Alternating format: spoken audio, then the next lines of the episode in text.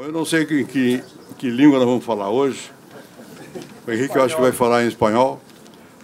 Não, se, se, se, se não entenderem português, eu falo espanhol. Mas... Por favor. Bueno, entonces hablamos castellano, no hay problema.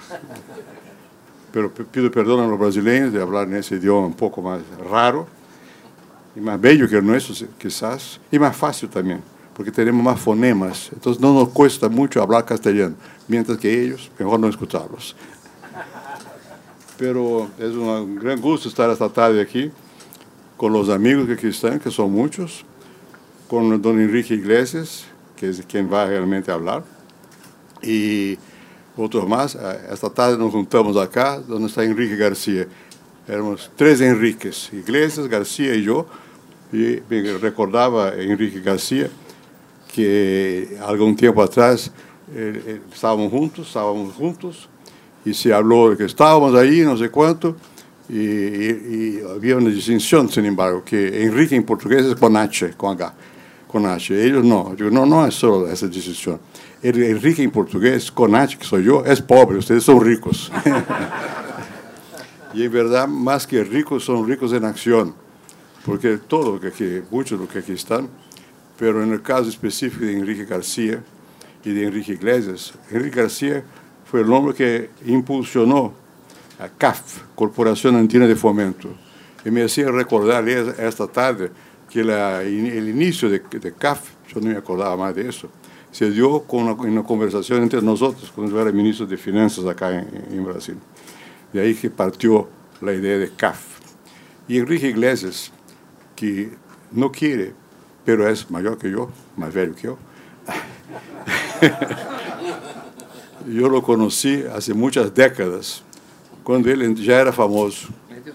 Era, creo yo, presidente del Banco Central de Uruguay, hace não vou dizer, foi começo dos anos 60. E Henrique sabe e participou de todo o que é a institucionalização da ideia de América Latina. Em la CEPAL, trabalhou diretamente com, com eu também trabalhei com ele, eu modestamente. E Henrique trabalhou, lo reemplazou mais tarde, em BID, Banco Interamericano de Desenvolvimento. Uma vez nós, nós estávamos em, no Nordeste do Brasil, na reunião do BID, Banco Interamericano de Desenvolvimento e havia que elegir ou indicar o novo presidente do BID. E eu era presidente da República de acá, que não é nada frente ao presidente do BID, aqui não há plata, eles têm. E, e a mim me, me, tocava dizer algo, e bueno, não vamos fazer, elegir nenhum presidente, já há um rei, Sua Majestade Henrique Iglesias. E foi reelegido por a décima vez, então. Pero además de eso, conoce bien lo que, lo que se pasa en el mundo. Yo no voy, no, no voy a hablar demasiado, contrariamente a mi costumbre, que es hablar mucho, pero hoy no, porque quiero escucharlo.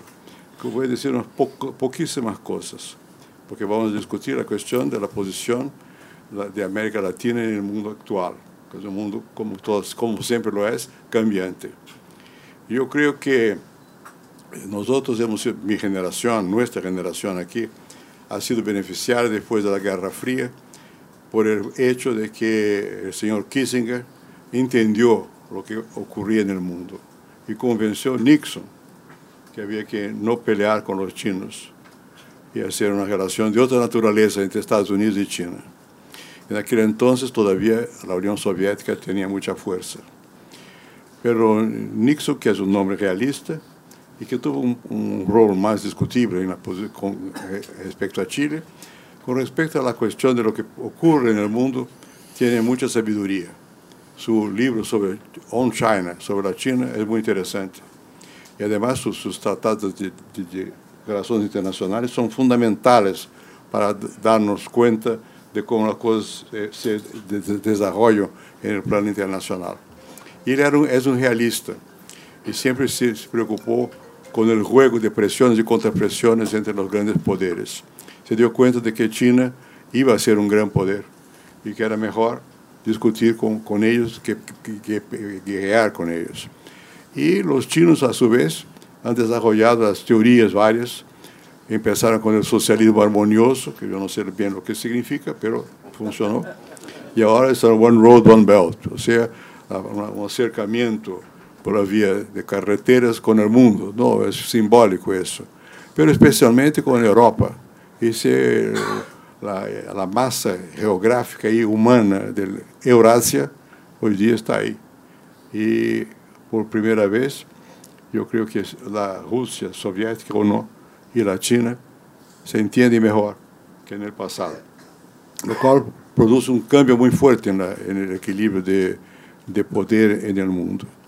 Quizás esta era de comprensión de la emergencia de un nuevo poder, de la teoría de que ese nuevo poder desarrolló en China, de que ese, de, queríamos escapar de la trampa de Tucídides, o sea, de que una potencia emergente pelea con la potencia vencedora anterior, que eso no es más valedero. Esos chinos, los chinos inventaron esa teoría para decir que habría una gran acomodación en el mundo. Quizás estemos ahora asistiendo al comienzo de otro momento.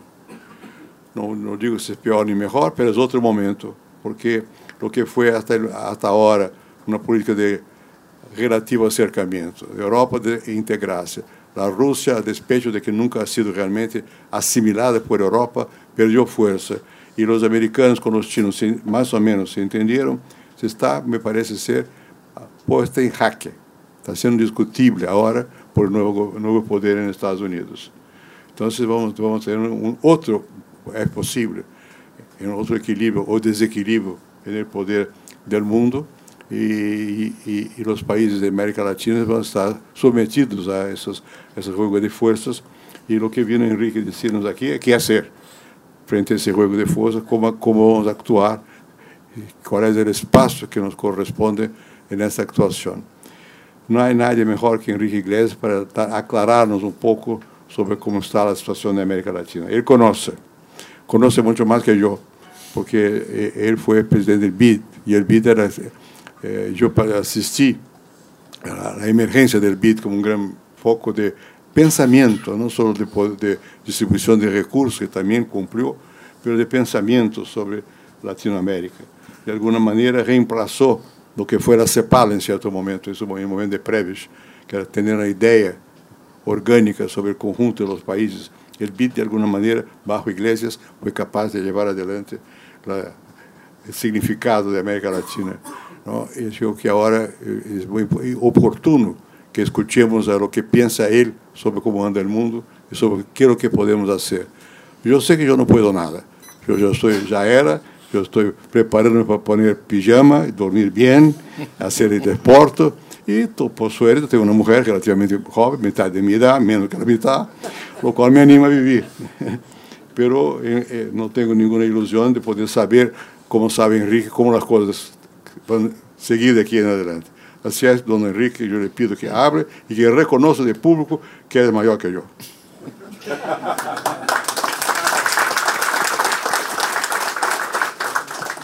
Eso último no es verdad.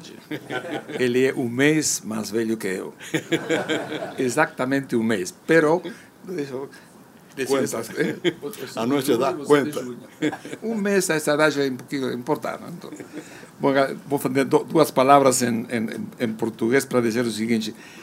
Eu descobri uma lei que existe na América Latina. Todos os hispanoparlantes assumem que o brasileiro entende espanhol. Sim. E todos os brasileiros se consideram obrigados a falar em espanhol. É uma espécie de imperialismo lingüístico. Bueno, eh, me, siento muy, muy feliz de estar aquí, la verdad, muy honrado de estar en esta casa. Pero mire que pasó el español. Sí, sí, para, para acompañarnos a ustedes. Muy contento de estar acá, muy honrado, después de muchas caras conocidas, muchas caras amigas.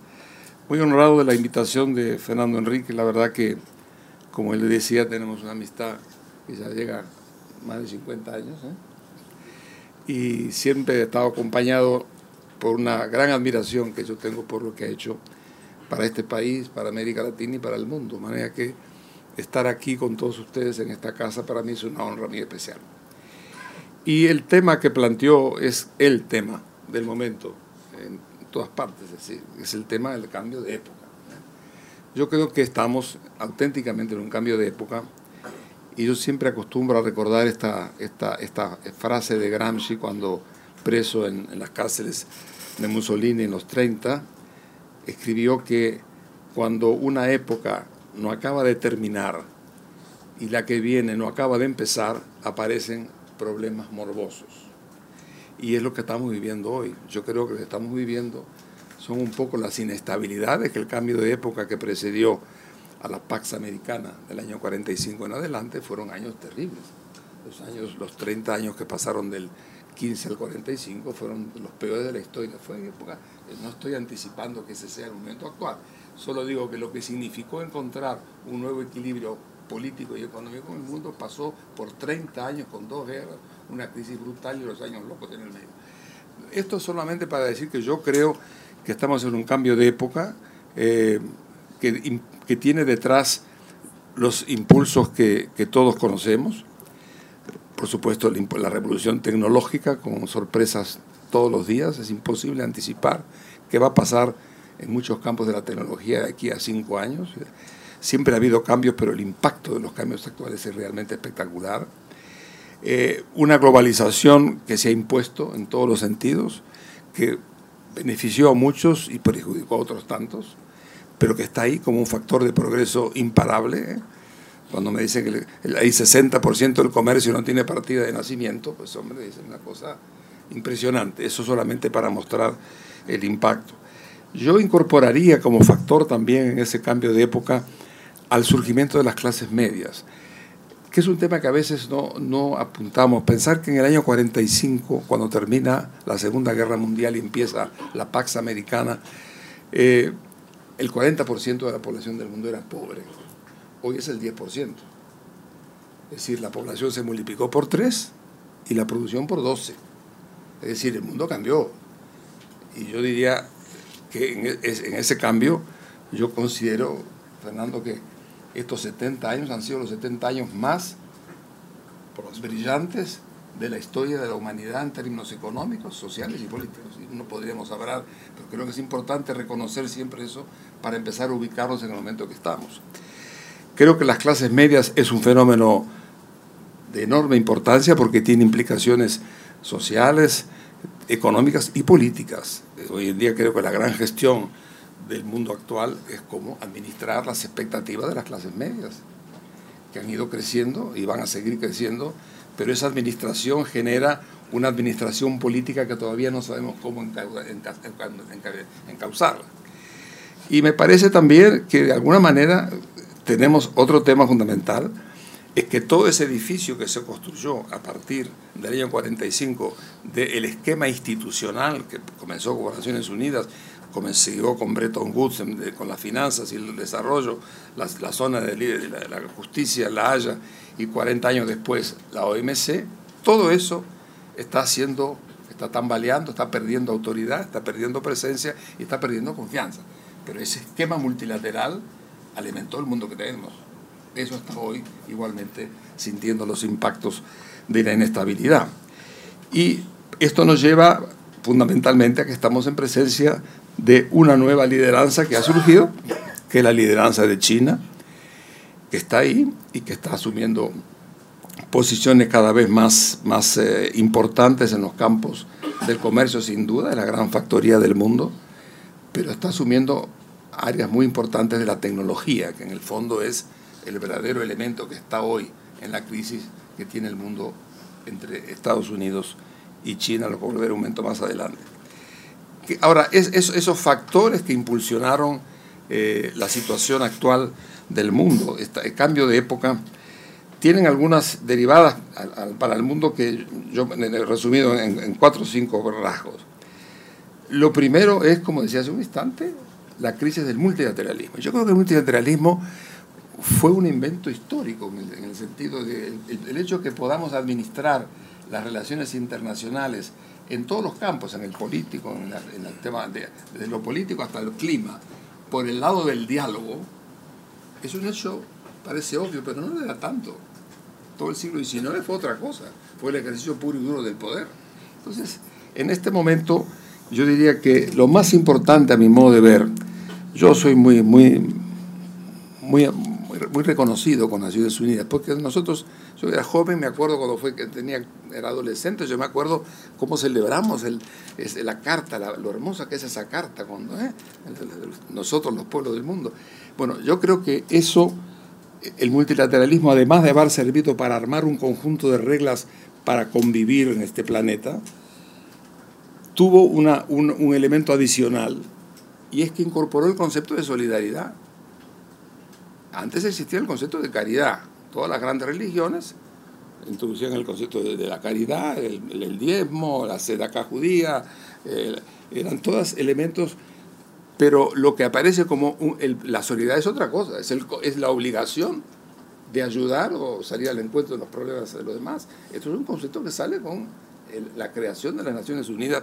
Por eso que el multilateralismo para mí, la quiebra que tenemos hoy, la desconfianza en el multilateralismo, cuestiona un principio ético que ha sido muy importante en la historia de los últimos 70 años, que es el concepto de solidaridad. Creo que junto con eso, nosotros nos encontramos que estamos, la creación de nuevas fuentes derivadas fundamentalmente del comercio internacional, y la aparición de la, esta guerra ¿eh? entre Estados Unidos y China, que es una guerra por los espacios comerciales, sí, en parte, por los espacios de inversión, sí, mucho más, pero por los espacios tecnológicos sobre todo. Y entonces, administrar ese proceso de una crisis del multilateralismo unido al surgimiento de una nueva potencia que entra en conflicto, va a marcar claramente la historia de la humanidad en los años que vendrán cómo administrar ese proceso es un tema realmente que nos debe ocupar a todos. Eh, lo más importante que estamos viendo ahora es el hecho de que detrás de todo esto aparecen otros fenómenos, como el caso de elementos que son muy difíciles de administrar y que no entran dentro del proceso incluso de multilateral que hemos ido, que son las grandes, las bancas en la sombra, que es un fenómeno realmente muy preocupante porque no escapa cualquier control. Y también lo que son en este momento las grandes empresas, sobre todo de comunicación, que son elementos que surgen en esta crisis del multilateralismo, escapan a los controles y generan un gran desafío a la humanidad del futuro. Entonces, ese es en el fondo los temas que yo creo que tenemos que contabilizar como problemas del momento más importantes. Y aparecen los realineamientos políticos que el mapa ha sido realmente está ido cambiando. La, relación entre Rusia y China, por ejemplo, es un hecho muy importante en la historia. De, la aparición del enfriamiento de las relaciones entre Estados Unidos y Europa es otra cosa importante. El Brexit es una cosa muy importante igualmente. El hecho que se separe Inglaterra, que vuelva un poco a lo que fue siempre Inglaterra de un lado y Europa de otro, es un tema igualmente significativo en la historia de la humanidad. Eh, el surgimiento de África, que yo creo que es un tema, ustedes lo saben bien, porque el único país que se ha ocupado en serio de África ha sido Brasil y Cuba, pero ustedes han sido realmente, lógicamente, además, una de las historias importantes de este país es haber prestado atención a África, y hay que seguir prestándoselo. Y una cosa que me, impresionó en, en las estadísticas es que el poder demográfico del mundo hoy está obviamente en el, en el Pacífico, todo el mundo habla del Pacífico, 60% de la población mundial está en el llamado Pacífico, 40% en el resto. Pero en el año 2100 el poder demográfico está en el Atlántico. África aparece con más de 4 mil millones. El 56% de la población del mundo en el año 2100 está en, el, está en, el, Atlántico. Con lenguas dominantes, con valores occidentales presentes en, la mayoría de las veces. De alguna forma, estos elementos que nos estamos ubicando hoy abren la puerta a estos realineamientos que son realmente, que cuestionan y desafían un poco los conceptos que nos venimos manejando entre nosotros. A eso se agrega eh, una cosa mucho más limitada ahora, que es el tema de la coyuntura.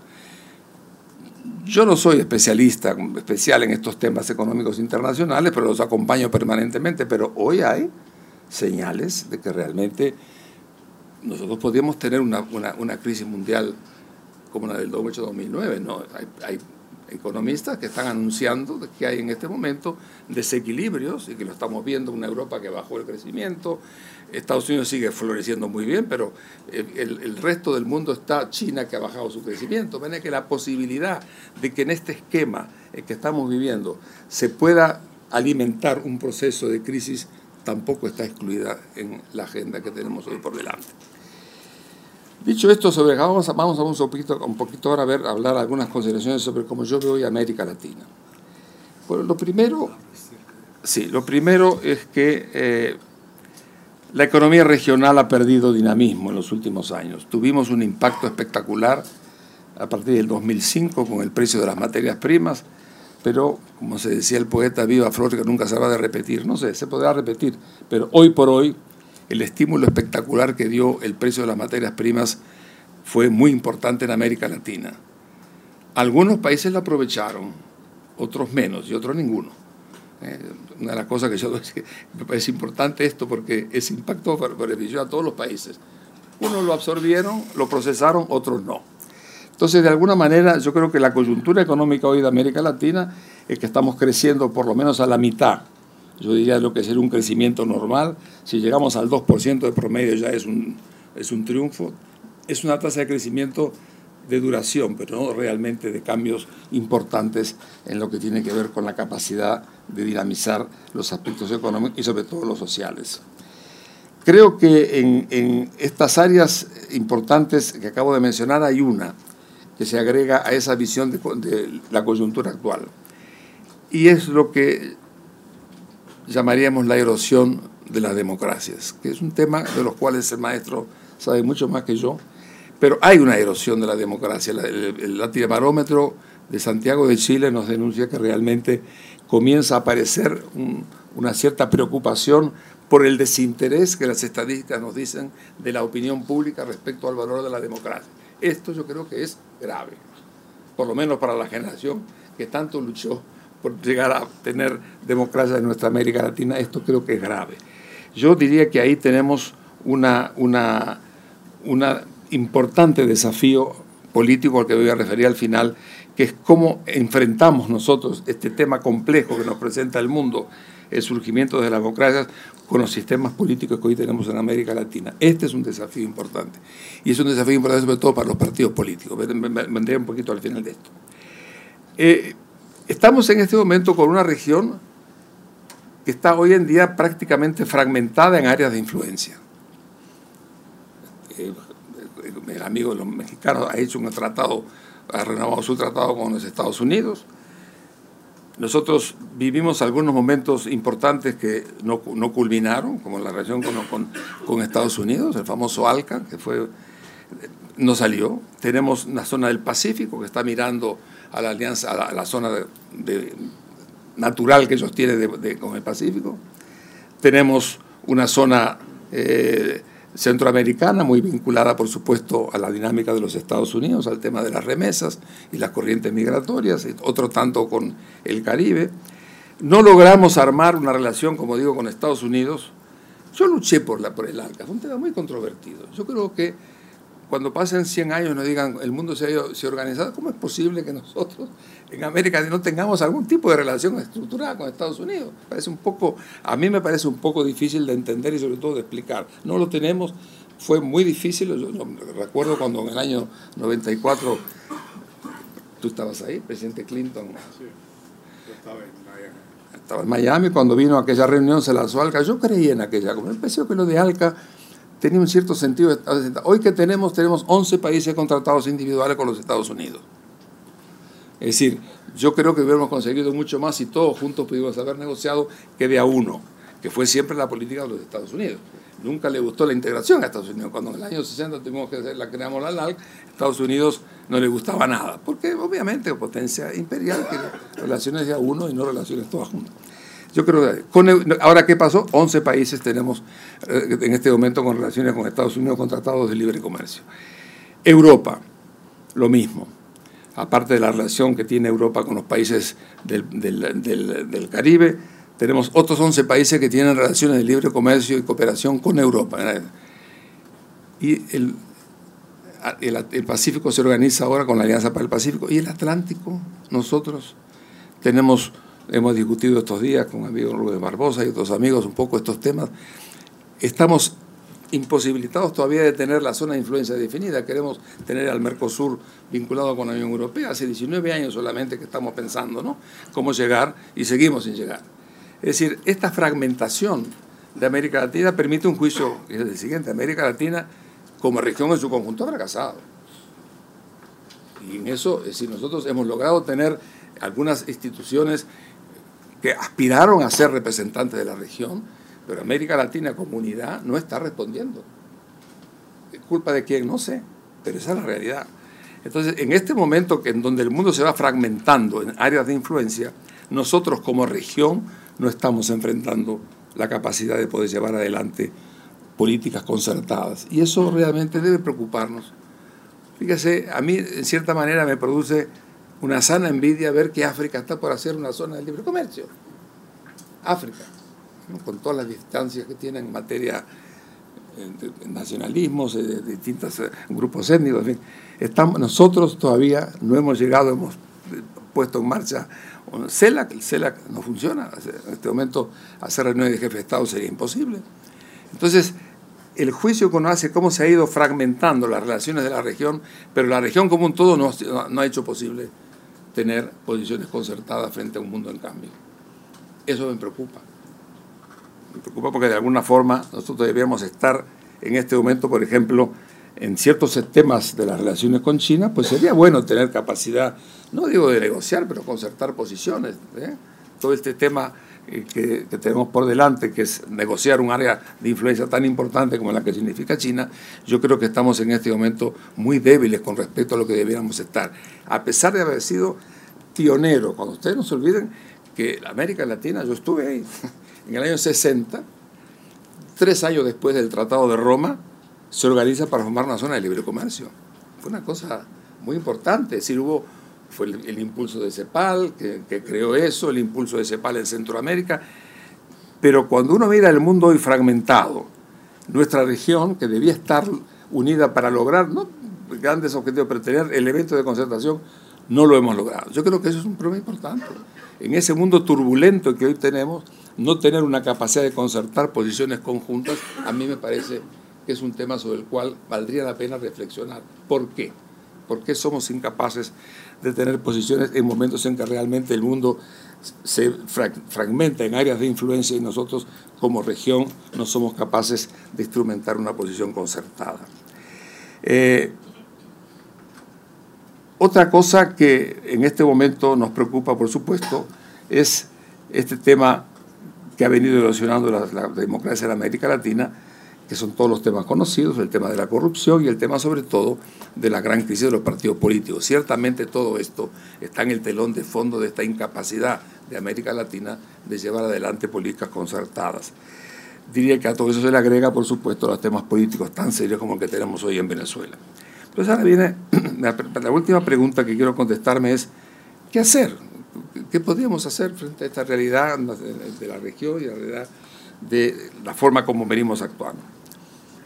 Bueno, yo diría que lo primero de todo es reconocer, la primera cosa que a mí se me ocurre como reflexión, es reconocer que América Latina tiene que entender que no son posibles ningún gran objetivo si la región no tiene un mínimo de capacidad de administrar sus problemas macroeconómicos fundamentales.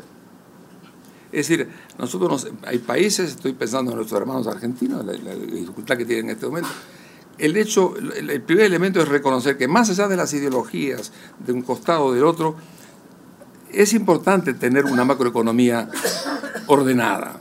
Es decir, en, las grandes inflaciones, en los grandes déficits fiscales, pues no hay forma de hacer nada más que sobrevivir para poder dar alguna solución a estos problemas. Esto que parece tan obvio, no lo fue. Nosotros hemos vivido permanentemente con una crisis tras de otra. Hay países que realmente han estado y quienes han logrado realmente encontrar ciertos equilibrios. Bueno, yo diría que países como Chile, por ejemplo, mi propio país, han logrado, dentro de ideologías que son muchas veces eh, no, son de religiones conservadoras solamente, han logrado que de alguna forma, y yo creo que el caso más interesante para mí es el caso de Portugal, que hemos hablado contigo el otro día. Fantástico, ¿no? Un presidente de una ideología y el primer ministro de la otra, cómo se han puesto de acuerdo para entender que en el desorden macroeconómico no hay solución.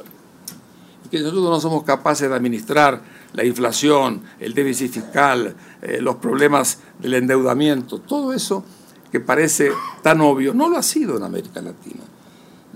Yo me acuerdo del banco, yo me acuerdo de haber estado en 18 ajustes de estabilización. En 18 países. ¿eh? Es decir, que eh, toda nuestra historia ha sido esa historia de no reconocer que el primer elemento por el cual tenemos que trabajar es este elemento de una macroeconomía concertada para poder administrar los problemas económicos en un clima sensato. La segunda batalla es la batalla de la productividad. Es decir, América Latina hoy por hoy no está en la línea de crecimiento productivo como corresponden a las grandes, los grandes países avanzados. Y esa batalla de productividad es absolutamente inesquivable en cualquier hipótesis, en cualquier ideología. Ya lo, dice, ya lo saben bien los chinos. Pues. Es decir, por tanto, si, hay algún país que demuestra que se puede tener una cierta ideología, pero el tema de la productividad, la tecnología, es muy importante. Y eso cuestiona algo que nosotros hoy, por ejemplo, en Uruguay estamos, hay un clamor generalizado, es que el gran tema es la reforma educativa la preparación de los recursos humanos para administrar los temas que se nos vienen como consecuencia de esa batalla por la productividad. Estos dos elementos, fruto un poco de una experiencia más de tipo personal que teórica, de que no hay forma de avanzar sin tener una macroeconomía estructurada y que el fondo, el objetivo central es mejorar la condición de productividad para navegar en un mundo en competencia, son elementos pacíficamente dados por la realidad.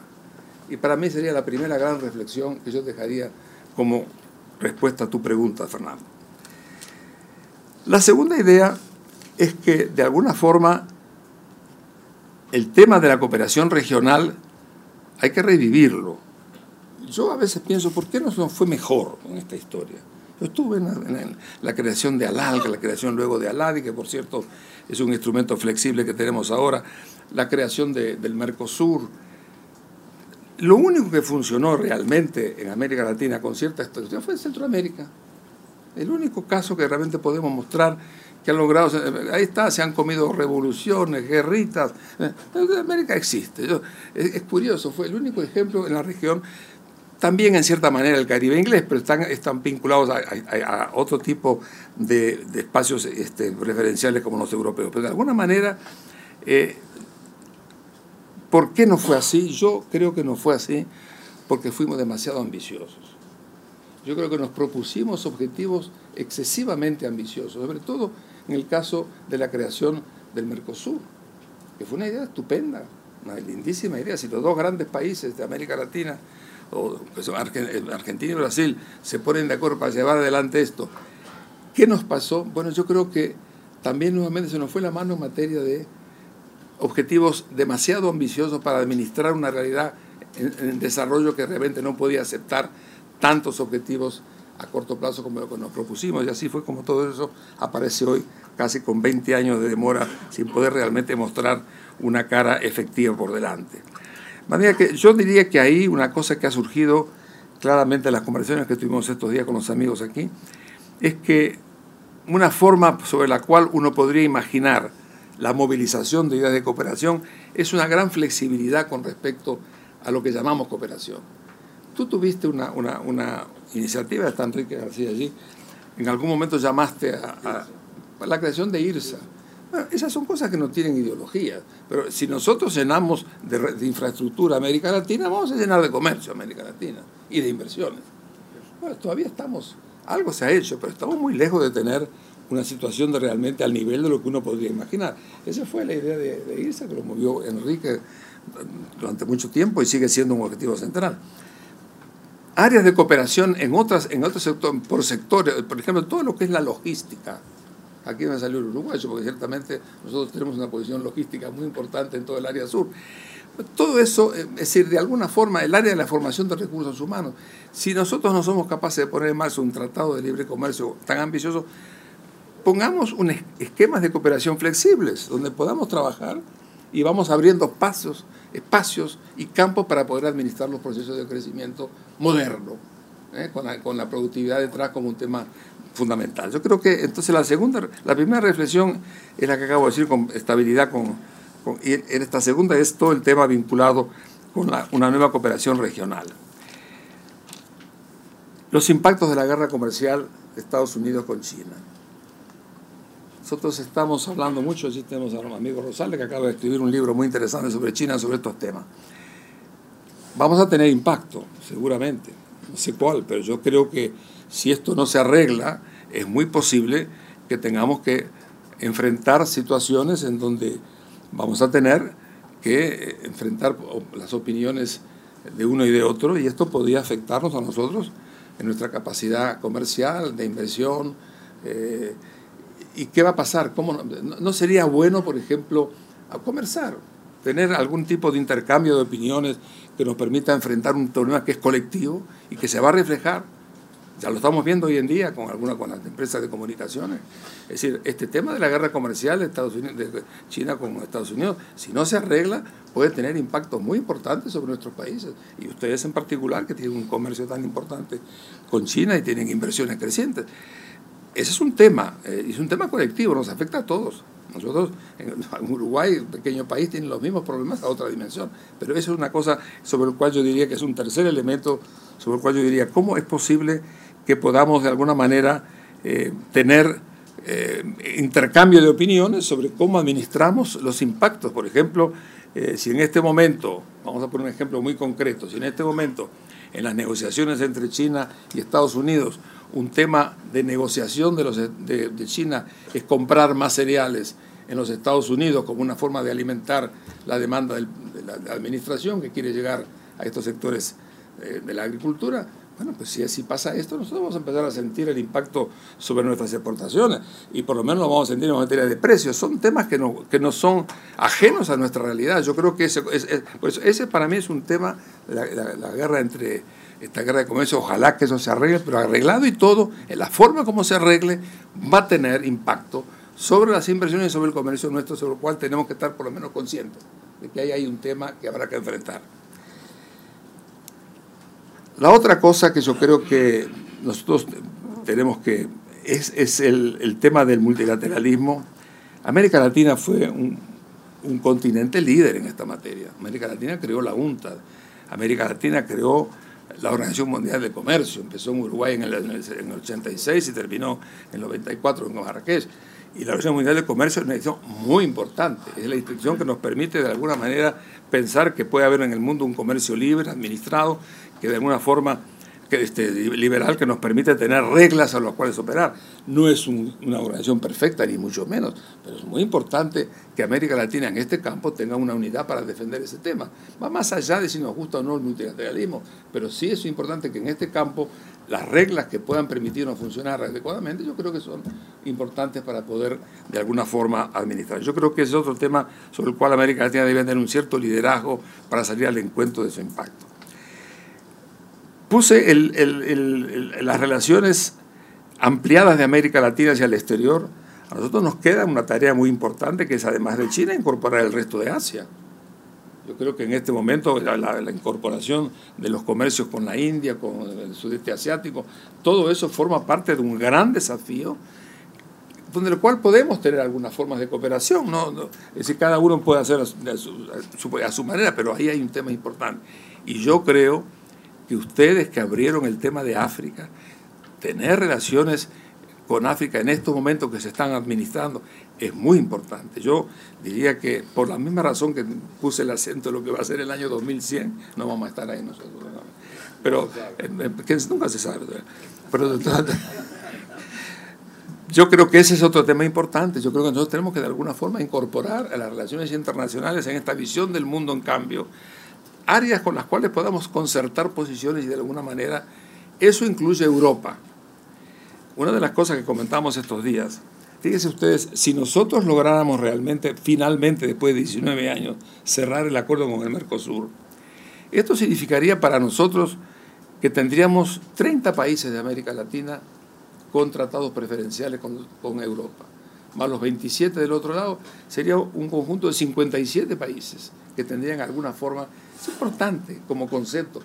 Yo creo que Europa no se da mucha cuenta todavía de lo que puede significar para ellos la entrada de, América Latina en ese concierto internacional. Cuando vean las posiciones crecientes que va tomando China, es muy posible que asuman confianza para creer que realmente ahí hay una cosa importante. Yo creo que las relaciones con Europa serían muy importantes y si realmente, como decíamos el otro día, pudiéramos tener un acuerdo, alguien sostenía, Félix Peña el otro día con mucha realidad, si pudiéramos tener un acuerdo entre el Mercosur y la Alianza para el Pacífico, tendríamos realmente un, espacio en el cual realmente poder operar y sería una forma de tener, y el Atlántico debe seguir trabajando en el Atlántico. Importante, yo insisto que esto me parece que hemos abandonado. El único país que son ustedes y Cuba por otro, tipo de, de puerta, pero yo creo que ahí tenemos una cosa para poder manejar. Bueno, y por último yo diría, y te paso la palabra a ti, yo creo que tenemos este tema que yo mencioné, el tema de la, renovación de las democracias. Es un hecho, yo creo que esto es un hecho histórico que viene acompañado un poco por los momentos que hemos vivido y seguimos viviendo. Yo creo que de alguna forma estas nuevas realidades hay que analizarlas y asumirlas como puntos importantes de la acción de la América Latina en estos momentos. Eso pasa por una revisión de por qué se ha erosionado la democracia, no solamente aquí, sino en el resto del mundo también. ¿Cuáles son los elementos que nos permiten incorporar a la sociedad al quehacer de las decisiones políticas? Y eso ciertamente es un desafío a los partidos políticos, que son una forma del instrumento para hacer que yo creo, tú sos el político, pero yo creo que es la forma en donde realmente se darán las respuestas, una modernización de los partidos políticos y una cierta modernización de cómo entrar a la administración de la sociedad, donde el Estado, la empresa y la sociedad civil puedan realmente tener formas de comunicación que le den a la gente un sentido de pertenencia, pero también un sentido de seguridad. Yo creo que lo que tenemos que buscar fundamentalmente en ese mensaje es que el tema político cubre todo esto, la inserción internacional es parte de grandes decisiones políticas, alguna forma de cooperación tenemos que encontrar y ciertamente el gran desafío es llevar adelante esta, esta nueva forma de administrar la sociedad donde realmente la gente pueda sentirse pertenecer y entender todo lo que está pasando en este proceso de cambio que nos traen las clases medias. Para empezar esta Gracias.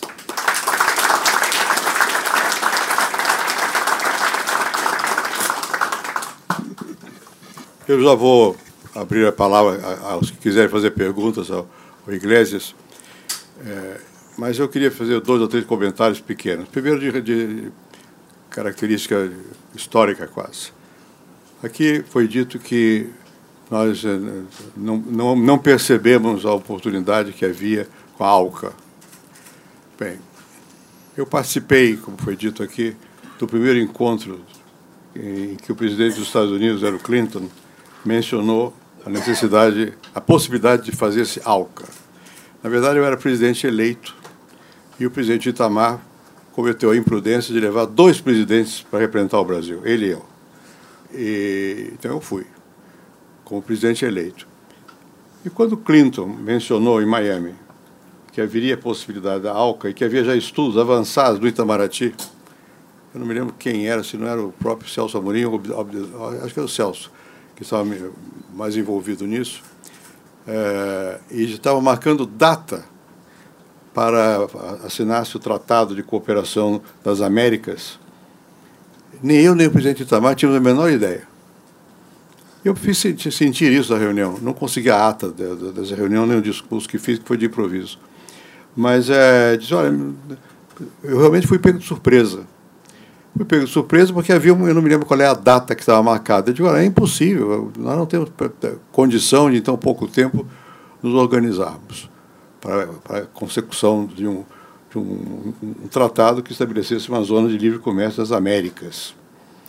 Bem, voltamos para o Brasil, virei presidente e tal, e aqui era muito difícil discutir o tema. Rubens Barbosa, que acompanhou bem esses processos todos e que tem um depoimento por escrito muito importante, seu livro de, como se chama o livro? De, é isso, Diplomata Civil do Estado, onde ele registra muita coisa importante de conversas e tal, você faz alguma menção às, às discussões sobre a ALCA. Naquele momento, no Brasil, havia uma, uma absoluta desconhecimento do que se tratava. Por um lado, os críticos do governo diziam que era adesão aos Estados Unidos, imperialismo americano. Por outro lado, os empresários brasileiros, na sua grande proporção, temiam a concorrência dos Estados Unidos. Então, era muito difícil para o governo tomar uma posição, porque é acossado pela, pela, pelo lado contrário, dizendo, olha, isso aí é para baixar a cabeça para os Estados Unidos. E pelo lado que poderia ser beneficiado, dizendo, não, isso não nos interessa. Então interessava a quem? Foi muito difícil a questão da ALCA. Havia o tempo todo ameaça de fazer um survey, uma pesquisa de opinião, um plebiscito pela ALCA, contra a ALCA.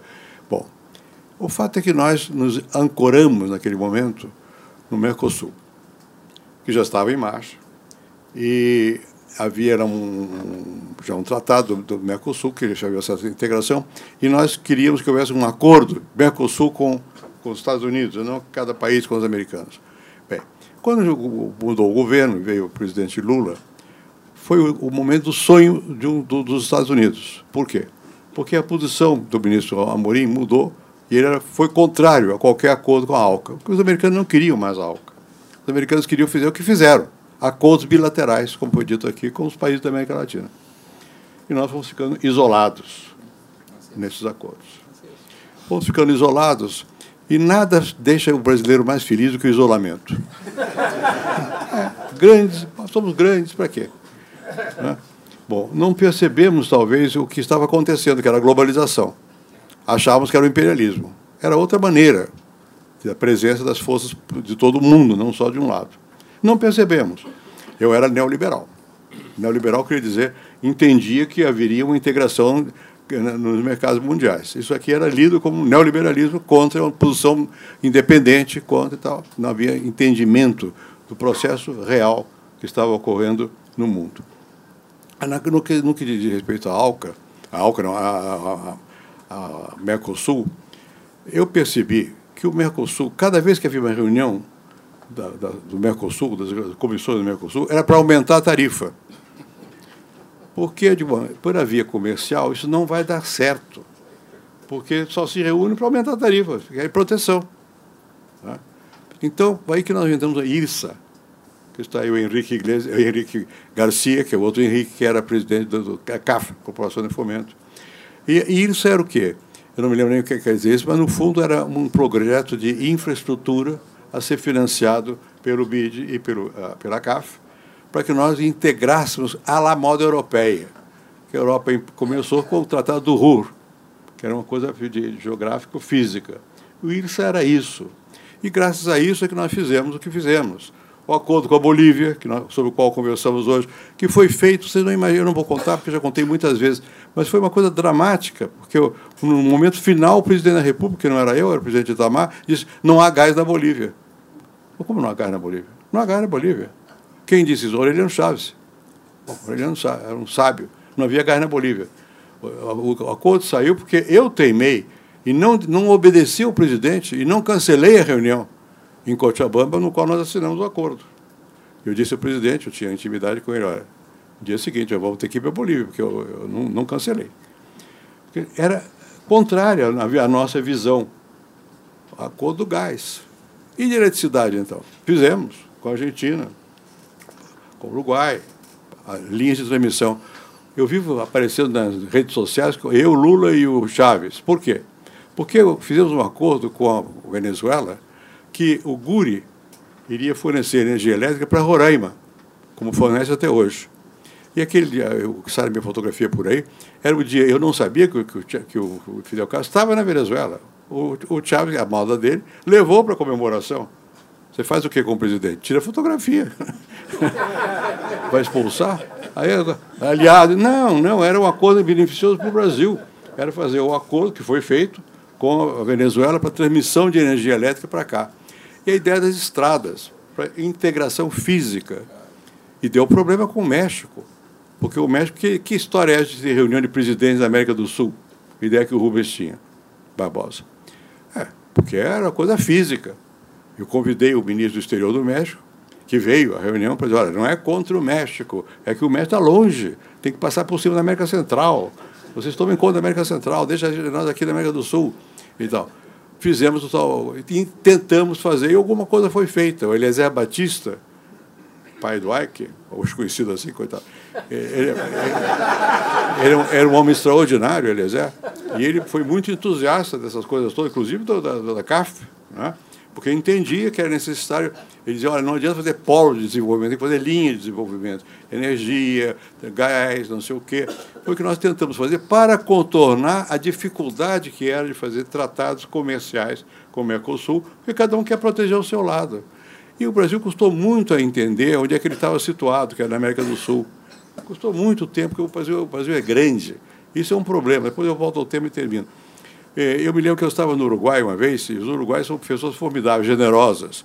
Eu fui homenageado de todas as maneiras possíveis e imagináveis. E o Banco Central do meu governo aumentou um, um aumentou um custo para o Uruguai. Eu nem sabia. Era bobagem, 10 milhões de dólares. O Brasil não é nada. e prejudicava os arrozeiros uruguaios? Porque ninguém olhou para que nós estamos no Uruguai, que o Uruguai é nosso vizinho, vai ser sempre. Gostemos ou não, eu gosto, mas tem uns que não gostam. Paciência, é nosso vizinho. Não tem, como dizia o Celso Lava, é destino, não é, não é opção. Nós temos que lidar. Acaba de chegar, acaba de citar aí, Vossa Excelência. Isso, que em favor, ele não foi contra você. Enfim, uh, então nós tínhamos muita dificuldade de entender isso que o Igreja está mostrando agora aqui, que nós fazemos parte de um todo maior. E muitas vezes nós, como somos grandes, temos dificuldade de entender que esse todo é grande, mas não é tão. Nós somos mas não, não tão grandes assim. E há problemas que nos afetam. É o que, vai, o que pode acontecer agora. É o que pode acontecer agora. O Iglesias, com generosidade, diz que nós olhamos para a África. É verdade, porque a África tem uma certa proximidade maior com, com o Brasil por razões históricas, de escravidão e, e, tudo mais. E o Brasil tem interesse e fez alguma coisa importante na África. Né? E os, os presidentes brasileiros, pelo menos o, o, o Lula e eu, íamos muito à África porque a África é estratégica para o Brasil, é muito importante para nós e você está mostrando que vai ser grande para o conjunto da, da humanidade. Mas nós tivemos muita dificuldade em entender qual é a nossa posição e continuamos assim. Acabamos de fazer uma opção que não nos pediam, opção incondicional pelos Estados Unidos. Que isso, meu Deus? Um país não faz opções incondicionais, ele vê qual é seu interesse. O que foi descrito aqui mostra que nós precisamos ter uma noção do jogo do mundo e nos posicionarmos de modo que nos interesse. Uh, nós vamos exportar grãos para os Estados Unidos? Eles produzem. Vamos exportar para a China, para os países árabes, vamos exportar frango, carne, não sei o quê. Vamos brigar com os Estados Unidos? Não, para que brigar com os Estados Unidos? Ao contrário.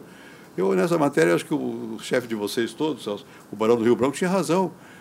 Vamos ter boas relações com os Estados Unidos para eles nos deixarem em paz, para nós podermos fazer a nossa política. Não é? Bom, mas a nossa política não pode ser a nossa do Brasil. Eu acho que o que o Iglesias mostrou aqui é muito importante. Quer dizer, nós perdemos muito tempo e, nesse momento, há riscos quanto ao multilateralismo, quanto à questão da guerra comercial entre a China e os Estados Unidos. Nós podemos sofrer danos tremendos em função disso que, que, que está, é que vai acontecer, está começando a, a, a, acontecer. E nós não temos simplesmente consciência da nave vá. Por fim, que o Henrique não mencionou, mas eu queria ressaltar. Há uma questão complicada, que é a demografia. Ele mencionou três países aí, países que eu, que eu gosto imensamente: o próprio Uruguai, o Chile e Portugal. Eu vou com certa frequência mais ao Chile e mais a Portugal. Conheço relativamente bem, e o Uruguai também. Conheço a, a, as classes empresariais, dirigentes, sindicais, essa gente toda. Bom, é, Aí, às vezes, eu, eu, eu chego ao Chile ou, ou Portugal, eu tenho inveja disso que o Henrique falou aqui. O presidente de Portugal é, digamos, no Brasil seria centro-direita. O, o, o primeiro-ministro é centro-esquerda. E daí? Funcionam bem. A última vez que eu fui ao Chile, foi, não faz muito tempo, estive lá com o Pinheira, que é o presidente do Chile, que é centro-direita. Sabe o que ele me disse? Você vai jantar com o Ricardo Lagos eu ia. Olha, diga a ele que ele tem que ser o chefe da oposição, porque, não, porque eles se entendem. Quer dizer, Agora, por que, que o Uruguai, eu também tenho experiência direta sobre o Uruguai né, né nessas matérias, bom, é, são países que, nos quais a estrutura ante, anterior se manteve mais forte, os partidos tal. E esse mundo que o Henrique descreveu aqui é, impactou menos do que impacta aqui, ou na Índia, ou nos Estados Unidos, ou na Rússia. Os grandes países hoje têm um problema além dos que... das vantagens, tem problemas complicados com o tipo de organização política. Por quê? Porque o mundo tecnológico muda tudo. E nós hoje temos a capacidade de nos comunicarmos uns com os outros como pessoas diretamente, saltando estruturas. E os partidos não entendem, não entendem isso. As pessoas, os líderes, alguns líderes entendem, os partidos não entendem isso. Então, isso é um problema complicado. Num país menor, como o líder às vezes pode entender, o líder fala a todos. Num país grande, não tem como tem que falar por vias internéticas e nem todos têm essa é, capacidade. Então nós temos uma crise da chamada rep democracia representativa em toda a parte. Certos países se mantiveram mais isolados dessa crise porque não são tão grandes, é a minha hipótese, e porque a liderança pode ter, ser, ser, mais up-to-date e, e, comunicar. Né? Nós temos um, um problema que nos grandes blocos, Estados Unidos e China, para não falar da Europa, União Soviética e Rússia, não estão se entendendo tanto quanto se entendiam eh, antigamente. Nós temos um problema de que na América Latina a produtividade não cresceu, pelo menos em muitos dos países da América Latina, não cresceu. É dramático. E nós temos um outro problema que está ligado com esse, que é o da educação. Todos esses problemas são sabidos. As elites tecnocráticas sabem. Mas como é que se transforma isso em política pública?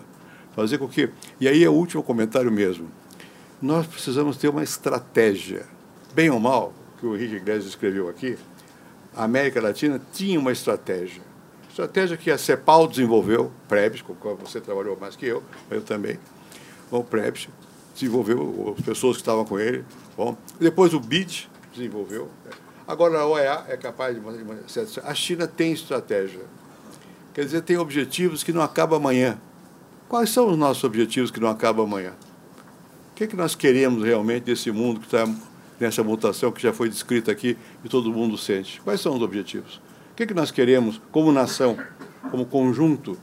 Qual é o papel que nós podemos jogar?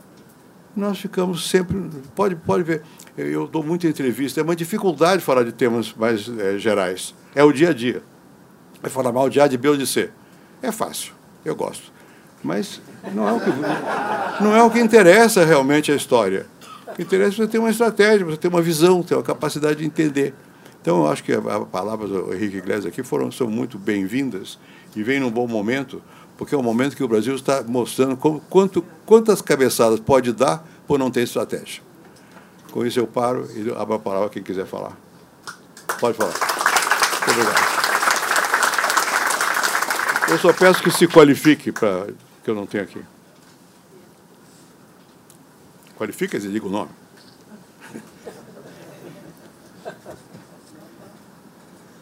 Todos altamente qualificados.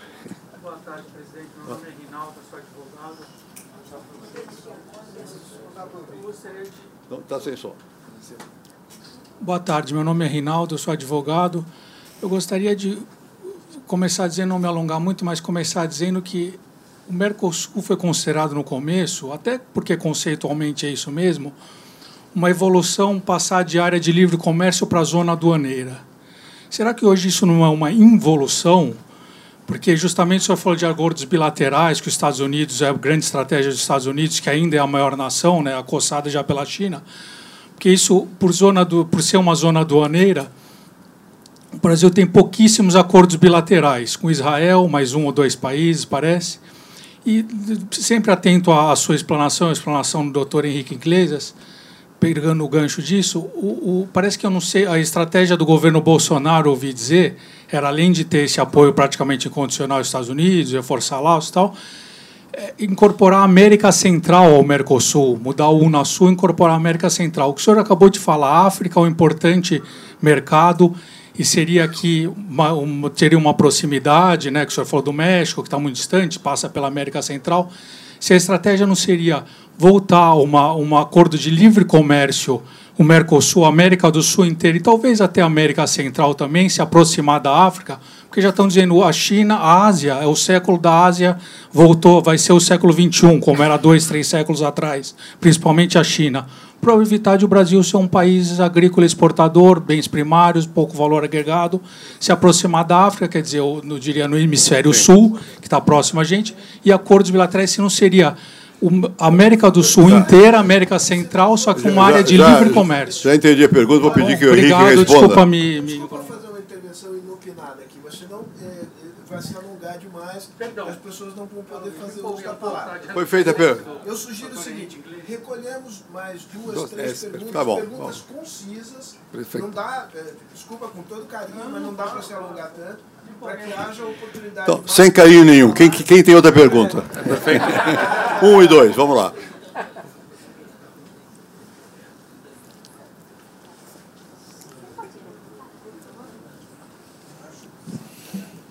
Muito obrigado e parabéns pelas palavras.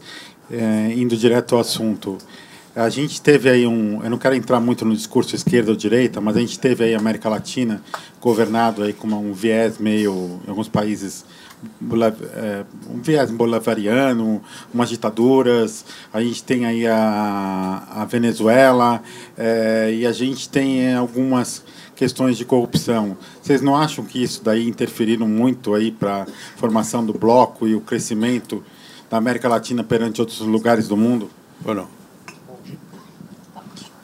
Bom, boa tarde, meu nome é Carlos, é, parabéns pela palestra. Eu queria entender, assim, né, como foi bem colocado a questão das instituições, dos movimentos globais, que, pass que passaram pelo mundo nos últimos anos, mas como foi bem encerrado e colocado ao final da vossa apresentação, a questão da estratégia. Então eu queria pensar assim, é, qual a vossa opinião, pensando na estratégia para o Mercosul, para antes, no primeiro momento, haver um fortalecimento intra-América Latina e intra os países, entre as nossas transações, entre os países membros, para depois sim, a América Latina fortalecida, a gente pensar num contexto global. Então qual seria essa estratégia, na vossa opinião? Henrique. Bom, é, com respeito à pergunta do senhor lá, eu, e tem, tem, muito a ver com as posições que o senhor perguntou agora. Eu acho que o Mercosul. Fala perto do microfone. Eu acho que o Mercosul é uma importante instituição como objetivo.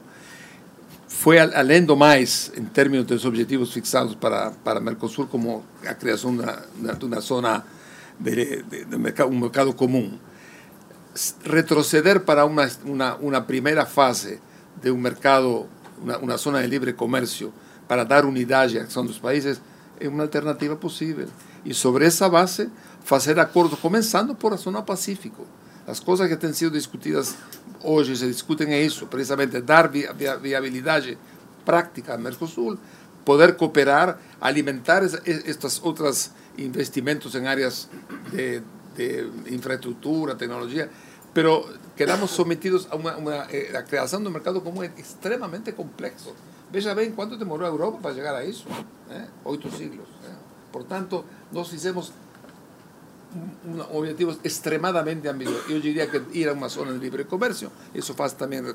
Y comenzar por áreas que importan mucho, que es el Pacífico. Para no hacer esas, esos acuerdos, tenemos ainda de eso una institución que fue eh, derivada de ALALC, que es ALADI, que permite este tipo de acuerdos y permite, por tanto, avanzar para dar una estructuración a los países de Sudamérica. Esa sería la respuesta a los dos. La pregunta de, con respeto, claro que eh, a quebra los sistemas políticos de América Latina tiene mucho a ver con problemas vinculados con corrupción, con falta de eficiencia, todo eso está detrás. Mas agora, olhando para o futuro, é claríssimo que eu acho que a América Latina eh, aprendeu as lições e, portanto, são elementos que perturbam o funcionamento da democracia e isso claramente também perturba as possíveis ambições de ter tratados e convênios com outros países. Quem mais? O meu nome é Paulo Sérgio, sou advogado e minha pergunta é curta e grossa. Quem é o presidente da Venezuela? Maduro ou Guaidó? Presidente, ministro, qual é a solução? Nós estamos em abril e até agora nada. Mais perguntas? Sim. Mais perguntas? Sim. Uh, Luiz Simonetti, professor, uh, esse desentendimento entre os Estados Unidos e a China, em vez de nos prejudicar, não podemos tirar proveito disso? Sim. Como? Ele pergunta se, ela pergunta se você pode sacar proveito. Sim. Ok? Ok. Tá Ter, terceira pergunta. Aqui tem dois, Eduardo.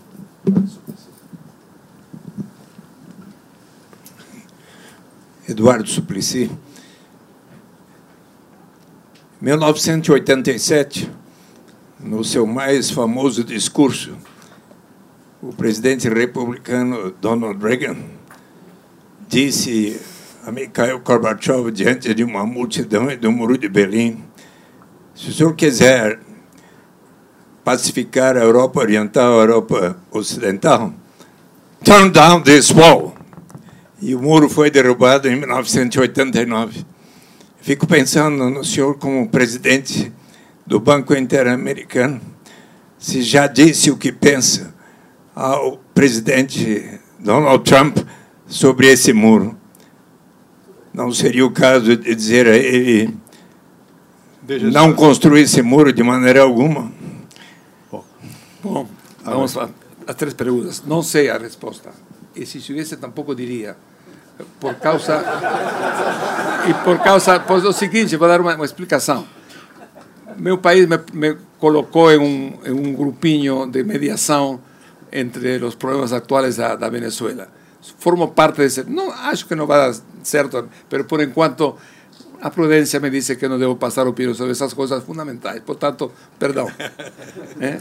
Segundo, com respeito ao problema de China, eh, esse foi quem foi que perguntou allí. Eh, eh, lá.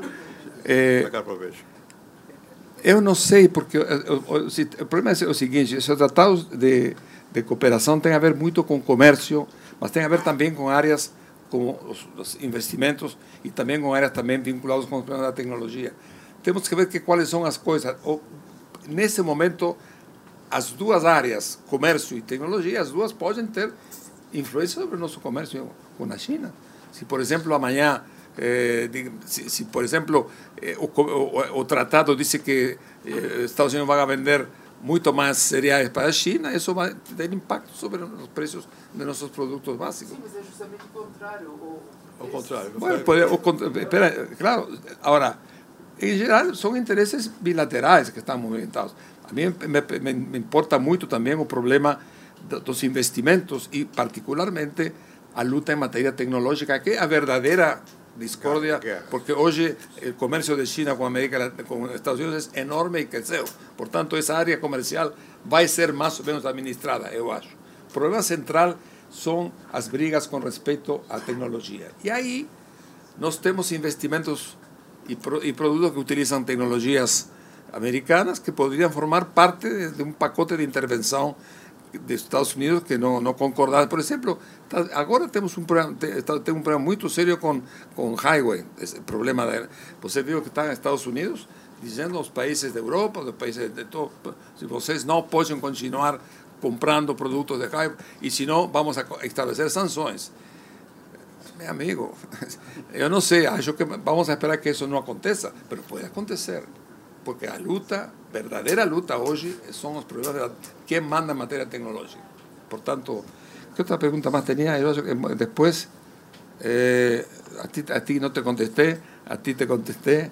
Eh, Mercosur, Mercosur. Bueno, muro, muro, ¿eh? muro mexicano. Bueno, claro. no, no muro en América Latina. No, eso me parece una cosa... Eh, primero ya tengo parte del muro, es que el muro sea un nuevo todo muro, ya tengo más de mil kilómetros de muro, pero acho que eso no es una buena cosa. Eso que sea administrado con sensatez, porque los problemas de las migraciones no son tan simples como decir, echar, no, los problemas migraciones tienen que ser administrados como fueron siempre administrados. ¿eh? Eso, yo soy migrante, yo nací en España, fui de tres años con mi mamá.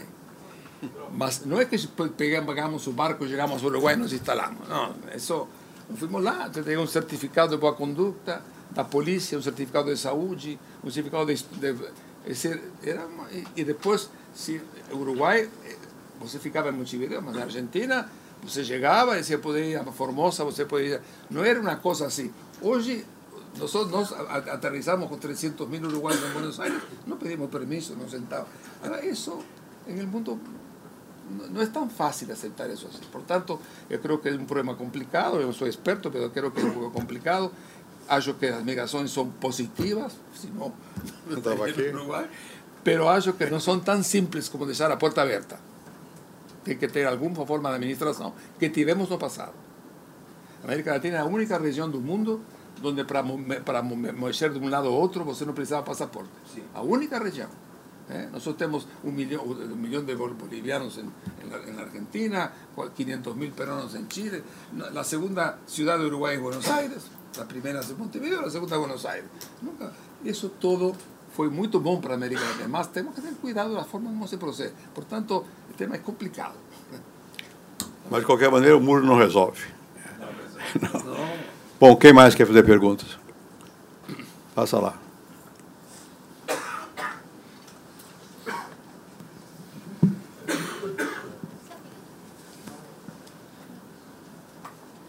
Presidente Dona Iglesias, meu nome é Caio, eu sou aqui da Faculdade de Direito. O que eu queria perguntar para os senhores é: no momento que a União Europeia não nos considera mais um país subdesenvolvido para fins de parceria, mas que, por exemplo, a nossa universidade segue se falando em superação do subdesenvolvimento, o que pensam os senhores? Ainda faz sentido falar em superação do subdesenvolvimento na América Latina? Ou não faz mais sentido falar disso numa estratégia nova que nós temos que pensar? Quem mais? Espera um pouquinho. Quem mais quer fazer pergunta? Outro ali, outro ali. Pronto, um e dois.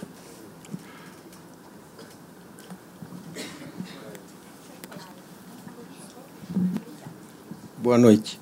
Meu nome é Alex, eu sou um engenheiro aposentado. Uh, a minha pergunta é a seguinte: é sobre a parte de desigualdade que nós temos nos países da América Latina. Quanto que o conflito dentro dos países, em função desse problema, afeta a questão da cooperação entre os países? A última pergunta, você.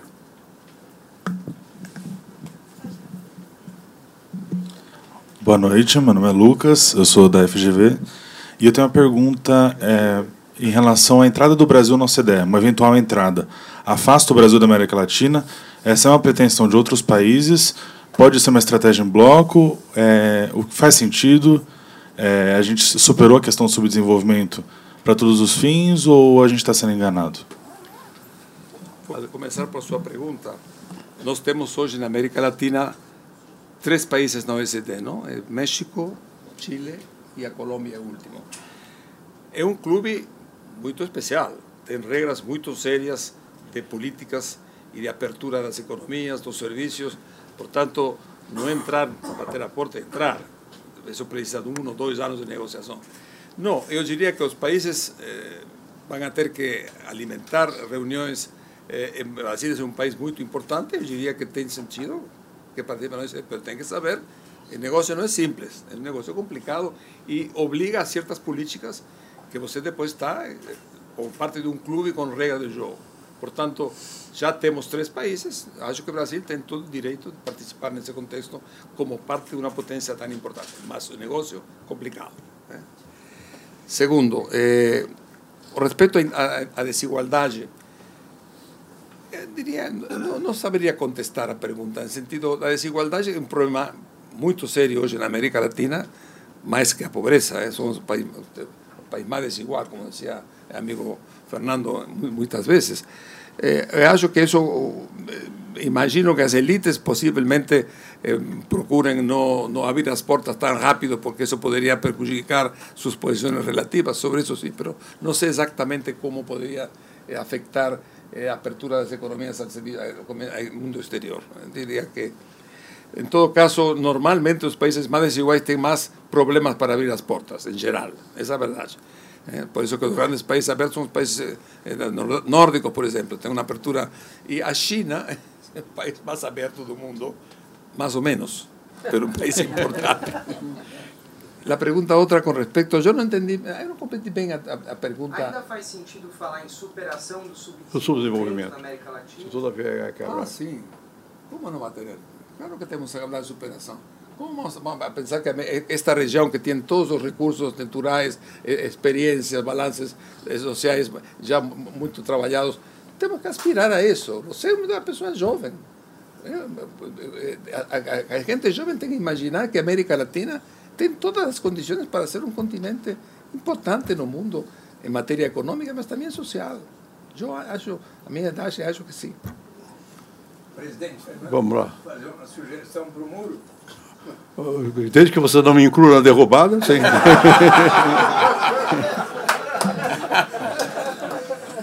Querido Henrique Iglesias, no dia em que houver, desde o Canadá até a Argentina, o que existe tão bem sucedido num dos estados norte-americanos, que tornou-se o mais igual de todos, junto com Utah, Alasca, que paga há 30 e poucos anos um dividendo igual a toda a população, o dia que houver uma renda básica de cidadania do Canadá, Argentina, não precisará haver mais quaisquer muros que separem nossas fronteiras.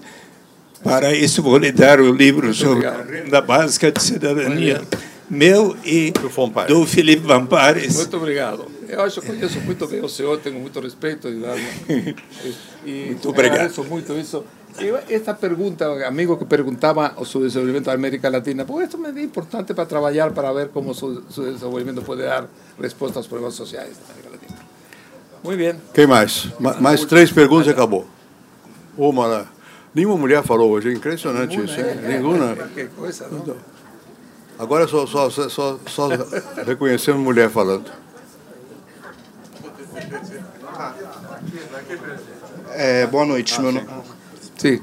sim, meu nome é Breno. É, a gente falou bastante sobre a integração da América Latina em termos comerciais e, e, econômicos, mas voltando um pouco à questão, por exemplo, da Venezuela, né? Qual vocês acreditam é a função é, no, do Brasil hoje, por exemplo, no conflito da Venezuela, mas também de uma maneira mais ampla, pensando em matérias de segurança é, no, no, continente. Segunda pergunta. A pergunta. Ali. Lá. Um momentinho. Microfone. Se a voz for forte, pode falar. Obrigada. Eu queria voltar ao início da sua fala, de que nós estamos num momento de transformação e transição, como foi há 50, 60 anos atrás. Então, eu queria ver se era possível trazer um, uma visão positiva de para onde estamos indo. Qual é esse caminho que chegaremos depois, com essas transformações de agora? Última pergunta. Está na, está na onda agora de abrir embaixadas ou tentativas de abrir embaixadas em Jerusalém ou escritórios de negócio. Até que ponto isso faz bem para a América Latina, para os negócios do Mercosul e assim sucessivamente? Sim, eh, com respeito a a primeira pergunta foi sobre este. Sí, bueno, Brasil tiene 3.000 kilómetros de frontera con Venezuela. Para Brasil es un, problema importantísimo, ¿no? En, económico y social y político. Brasil también forma parte del grupo de Lima, ha tomado posiciones conjuntas. Puede hacer algo más, no sé. Eso es un problema que, que el gobierno tiene que analizar. Pero para la solución dos problemas de Venezuela, y sobre eso no estoy pasando eh, posiciones concretas, porque como dice anteriormente no debería hacerlo, eu acho que é um problema muito sério esse para toda a América Latina, é um problema da América Latina e para o Brasil particularmente. Portanto, o Brasil já está atuando nesse. Pode fazer alguma outra coisa? Poderia, mas eu não sei. De todas formas, o problema é grave. Eh, e nós temos a Venezuela tem que ser resolvido de alguma forma para não entrar em, em posições que poderiam comprometer muita coisa no futuro da América Latina. Essa é a minha decisão não é muito concreta, mas mais ou menos entendo o que quero dizer. Eh, la otra pregunta era, eh, ¿quién, quién, quién? Así, claro que sí, a esta edad tengo que ser positivo, imagina. No soñé mucho con América Latina, con un amigo que mayor que yo, eh, un mes. Eh, soñamos juntos muchas veces, la verdad es que sí. Hubo periodos de grandes sonos, por ejemplo, yo diría que los años 60 tuvieron una, a criação da, da, da, da LALC, eh, las políticas industrializadoras, todo eso dieron una cierta expectativa importante na região. Depois passamos por períodos muito graves, a década perdida, dos anos 80, mas hoje eu diria que os problemas não são fáceis, mas tem muitas opções. E a América Latina tem opções importantes em termos comparativos. Somos uma região de paz. Quando uno compara América Latina com, outros, com outras partes do mundo, incluindo a Europa, nosotros tenemos en 120 años dos, dos, dos tres grandes conflictos solo. Europa, ni Dios quiser lo que aconteció en Europa. Por tanto, cuando a veces falo de América Latina, yo digo, pongo, pongo ejemplo de, de, de, Bolivia. Bolivia, que pasó 300 años de colonialismo, 200 años de criollismo, pasa un sistema de gobierno eh, de, de, indígena, no murió ninguém. Compara con Sudáfrica, que aconteció para pasar. Por tanto, se alguma coisa podemos exhibir hoje nós no mundo, é que seremos subdesenvolvidos, pero em certos ativos América Latina. Por tanto, sou otimista. Estou começando a, querer crianças, oyentes, que andam por aí. Segundo. E terceiro, o tema, esse tema mais complicado, das embaixadas, eu diria que o presidente... em todo caso, eh, eh, abrir, Uruguay tiene también delegados comerciales en Israel, tenemos comercio muy importante con Israel, muy selectivo. Yo creo que abrir relaciones comerciales pues no es una cosa mala. ¿Dónde está? Es un tema de Brasil. Bom, eu queria agradecer as palavras e a presença do Henrique Iglesias, que veio acompanhado de vários amigos nossos aqui, de outros países da América do Sul, da América Latina. dizer que aprendemos bastante com essa reflexão que foi feita aqui. Especialmente nós, brasileiros, que ficamos bastante distanciados, muitas vezes, desses problemas de tipo comercial com a América Latina, com a África e essas questões todas. Eu não vou me eh, escapar de, ter, de responder o que foi perguntado aí no final sobre a questão de escritório comercial e tudo mais. Olha, o Brasil tem uma tradição de política externa vigorosa. Aqui estão presentes outros que já foram ministros, além de mim, do, Relações Exteriores, e, e sabemos disso. Existe uma tradição. É importante que os países tenham alguma posição. Nós sempre tivemos uma posição, primeiro, favorável ao multilateralismo, que foi mencionado aqui pelo Henrique Iglesias. Porque o multilateralismo foi para nós uma boia de salvação, para nós não ficarmos sob o controle de um país só. É importante ter uma, a, a possibilidade de negociar com vários. E, por consequência, acredito que no caso atual dessa crise que está se aproximando, que já está aí, de luta entre Estados Unidos e a China pelo, pelo controle tecnológico, nós temos que ter prudência e tirar a vantagem possível, no que for possível, de, de ambos os lados. Agora, com respeito a questões mais concretas, que o Henrique polidamente escapou da questão do escritório comercial, eu fico com o general vice-presidente. É uma solução intermediária, porque aquela primeira não dava certo. E não dava certo qual é o quê? Não dava certo porque existe uma longa história sobre a questão de Jerusalém, a luta com os palestinos. O Brasil sempre teve uma posição definida nessa matéria. Nós sempre fomos favoráveis à solução dos dois estados. Né? E para que acender um, uma, uma lamparina num lugar que está iluminado por guerras internas muito profundas? Isso me parece um pouco parecido com o que foi tentado em outros momentos no governo brasileiro, não no meu, de, de tentar fazer a, a pacificação lá no Oriente Médio. Nós não temos meios para fazer. Nós não temos meios para resolver certas questões. Quando não se tem meio, é melhor não se meter a balão e tirar a vantagem da, da, da, da posição. Nós temos aqui no Brasil uma quantidade grande de gente que nasceu na região, seja judeu, seja não judeu. Muito grande no Brasil. E aqui vive, convive muito bem. Por que tentar o Brasil não manter essa, essa, essa tradição, que é a tradição de foi mencionada aqui no final, de civilidade, da possibilidade de uma convivência o quanto possível mais harmoniosa. Nós não temos, nós não tiramos nenhum proveito em assumir posições guerreiras, posições ofensivas. Isso vale para a Venezuela também. Eu conheço razoavelmente a Venezuela e os personagens da Venezuela, inclusive os da oposição. Capriles, o Guaidó só falei pelo telefone, mas o que está preso lá hoje. Bem, o problema da Venezuela não pode ser resolvido facilmente de fora. Eu estava no governo quando os Estados Unidos começaram a questão do Iraque. Veio uma missão, um general e com seus assessores, importantíssima aqui ao Brasil. E na conversa final comigo, eu fiz umas perguntas, o general chamou um assessor, que era um, um jovem PhD de Yale, Princeton, não sei de onde. E o rapaz sabia tudo a respeito do Iraque, até qual devia ser o, o sistema político, voto distrital, como é que faz partido, sabia tudo. Deu tudo errado. Porque essas questões não se resolvem facilmente de fora.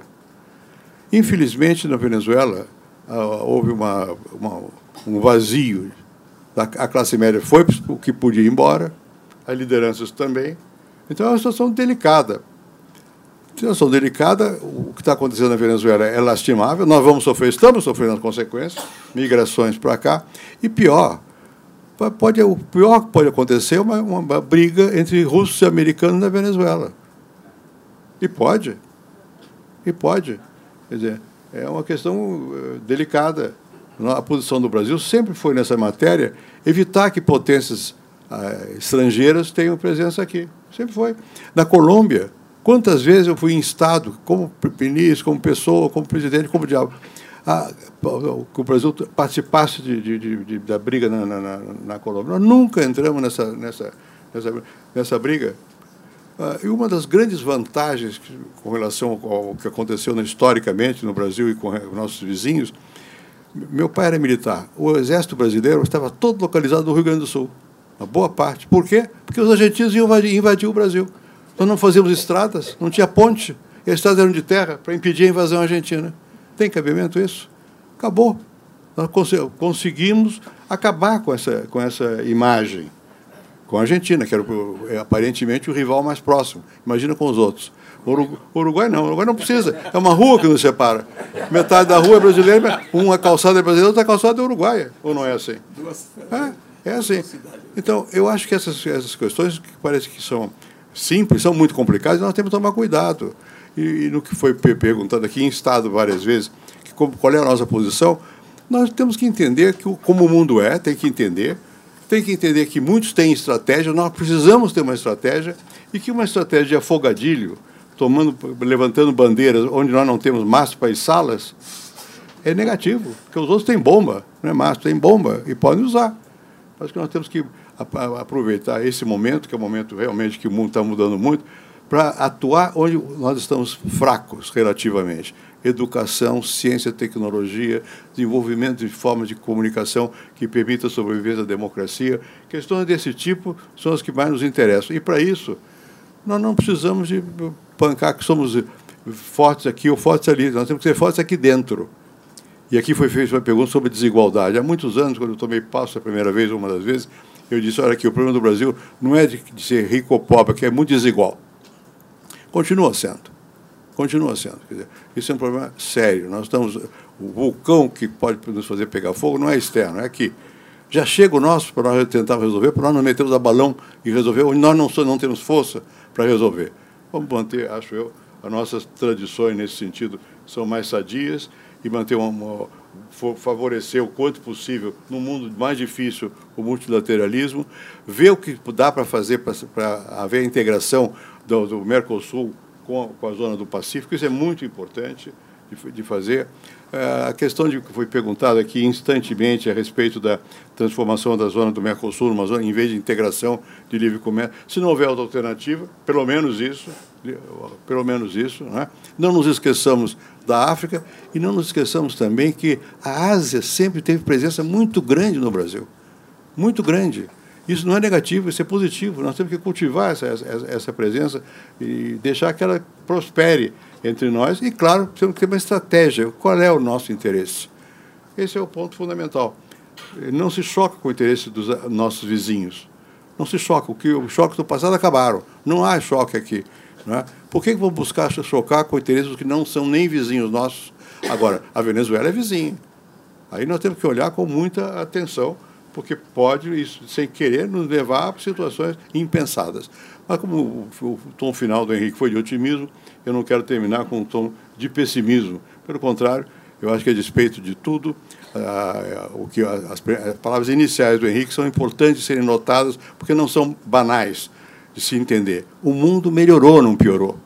As sociedades avançaram, não regrediram. O Brasil também. Se você olhar na linha do tempo, melhorou. Muita coisa melhorou. Está bom? Não. Quando está bom, a gente dorme na rede e não faz nada. Não, não. Tem que fazer muita coisa. Mas não precisa perder a esperança de que nós temos condições de avançar mais. E, e como pré-condição, o que diz lá para fora, vale aqui dentro também. Chega de guerrear uh, secamente uns contra os outros, jogar pedra, pedra, pedra, pedra. Não dá. Vamos chegar a ver qual é o common ground, qual é o interesse comum entre os países e dentro dos países. Muito obrigado pela presença de todos e muito obrigado, Henrique, pelas suas palavras.